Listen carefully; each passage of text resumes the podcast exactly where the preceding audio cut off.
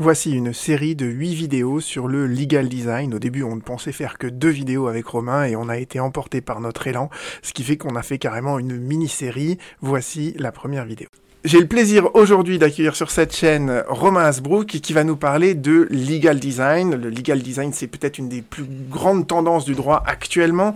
Euh, on va faire deux vidéos, une première vidéo euh, introductive et une deuxième vidéo sans doute un peu plus technique. Pour, on, va essayer d'explorer comment on peut rédiger des conclusions en se conformant au legal design, si tant est qu'il y ait euh, des canons définis ou au contraire, c'est plutôt une approche. Bref, on va parler de tout ça. première vidéo, je vous on va poser des questions simples. C'est quoi le legal design. Euh, Romain, pourquoi tu as tout plaqué pour faire du legal design Quels sont les débouchés pour les étudiants Et euh, en même temps, est-ce que le legal design, c'est peut-être pas une autre manière, une nouvelle manière de faire, euh, du droit? Donc, Romain, je te laisse la parole. Voyons d'emblée déjà, c'est quoi le legal design? Comment comment tu définis ça en quelques mots Merci, merci Thomas, merci de m'accueillir sur ta chaîne. Alors, le legal design, qu'est-ce que c'est? Moi, le legal design, euh, je dis que c'est une méthode de conception, euh, de, conception de documents, de livrables juridiques. Quand je dis que c'est une méthode de conception, euh, c'est pour garder mes distances avec l'idée que le legal design, ce serait juste une technique de décoration, de décoration de documents traditionnels en, ajoutant des pictos, en ajoutant des schémas, de la couleur, ce qui est un petit peu une façon qu'on a, qu'on a des fois de le présenter. Euh, une méthode de conception, ça veut dire qu'on va essayer de faire en sorte d'avoir soit des stratégies de rédaction, soit des modèles qui font deux choses, qui se rapprochent le plus de ce que le client attend. Et là, là-dessus, il y a pas mal de, d'idées reçues à secouer. Euh, aucun client n'a besoin d'une consultation. Euh, non, les, les, les conclusions n'ont pas pour but de convaincre un juge. Enfin, il y a plein de choses comme ça qu'il faut combattre dès lors qu'on commence à coller vraiment à ce qu'attend un utilisateur d'un document juridique. Euh, ça, c'est la première chose qu'on va, qu'on va essayer de faire. Donc, changer la forme des documents, euh, bannir tout ce qui est grand A, grand 2, petit 1, petit 2, AB, ce genre de choses. Mais on va aussi essayer de remporter une deuxième victoire qui est de faire un document qui nous, nous facilite la vie, permet de produire beaucoup plus vite et en maintenant un niveau de qualité qui est constant, que ce soit dans le fond, dans la forme, dans la stratégie, euh, ne jamais rien oublier, même si on est dans un mauvais jour et qu'on a un peu trop fait la fête la veille ou qu'on délègue à un collaborateur qu'on est encore en train de tester. Voilà, donc conception, euh, de la même manière que dans l'industrie, on va concevoir un objet pour qu'il soit le plus cool pour les clients, mais le plus facile à produire en usine. D'accord, ok. Et alors, euh, voilà, pour, pour toi, le legal design, ça a été une révélation, euh, si j'ai bien compris, tu as, tout plaqué pour faire ça. Alors, c'est quoi ton parcours en quelques mots? Alors moi j'étais un avocat, jeune avocat, tout début de l'année 2010, avocat en droit des affaires classique, un petit parcours euh, dans des, dans des moyens gros cabinets et puis ensuite euh, dans des petits cabinets. Et j'étais vraiment un avocat euh, traditionnel.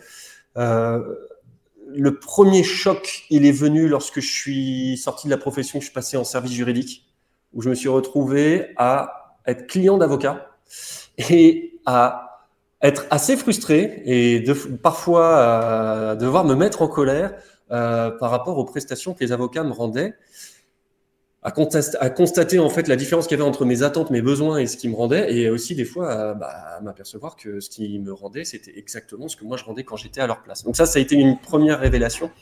La deuxième révélation, euh, elle est venue lorsque, après un parcours en service juridique, un parcours dans une start-up, euh, je suis tombé complètement. J'avais monté mon activité presque comme un accident. Excuse-moi pour le bruit. J'avais monté mon activité presque comme un accident.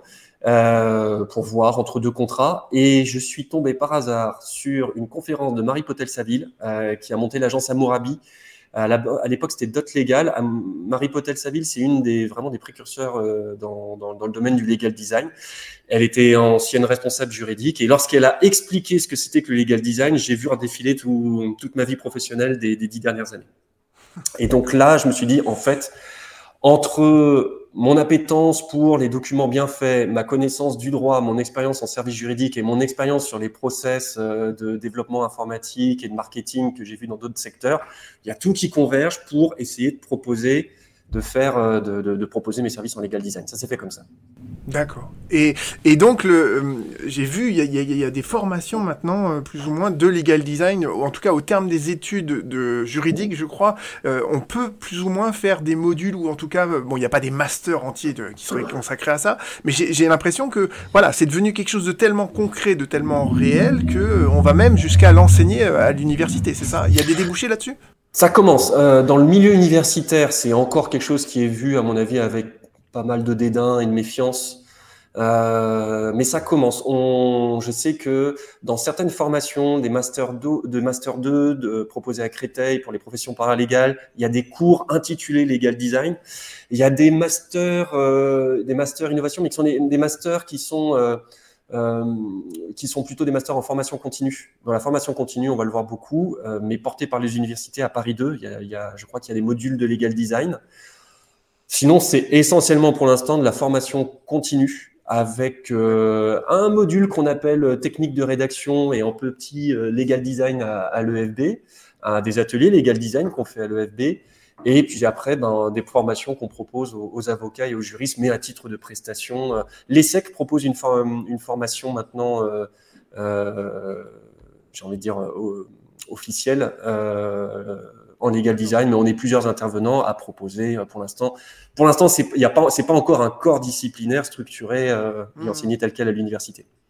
Et toi, donc, tu l'apprends, entre guillemets, euh, au cabinet d'avocats qui, qui viennent te voir en disant, voilà ce qu'on fait, voilà nos conclusions, elles sont ennuyeuses, elles sont à pleurer d'ennui. Grâce à toi, Romain, on va faire un truc qui, qui, se lit bien. c'est ça, l'idée. Ouais, oui, c'est ça. Alors, on vient généralement la question de oh mes conclusions sont ennuyeuses, c'est on vient, rarement vers moi parce qu'on trouve que les conclusions sont ennuyeuses. On vient parce que moi ça m'est déjà arrivé parce que les clients ont rejeté des conclusions et on n'arrive pas à les, on n'arrive pas.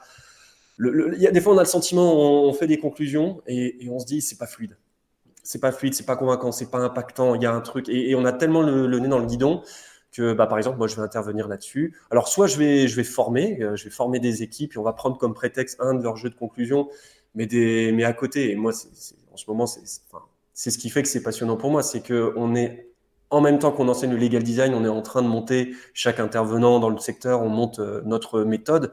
On se retrouve sur des sur des recettes euh, sur des recettes traditionnelles sur certains aspects, mais moi je propose ma méthodologie de rédaction, de conclusion. Et donc, ouais, c'est généralement pour avoir des conclusions plus impactantes.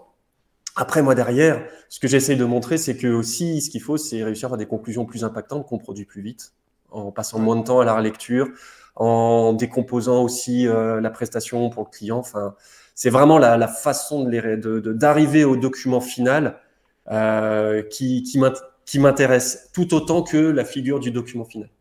Ouais, ok. Dans les vidéos qui suivent, on rentre euh, dans une discussion avec Romain sur la meilleure euh, façon de rédiger les conclusions.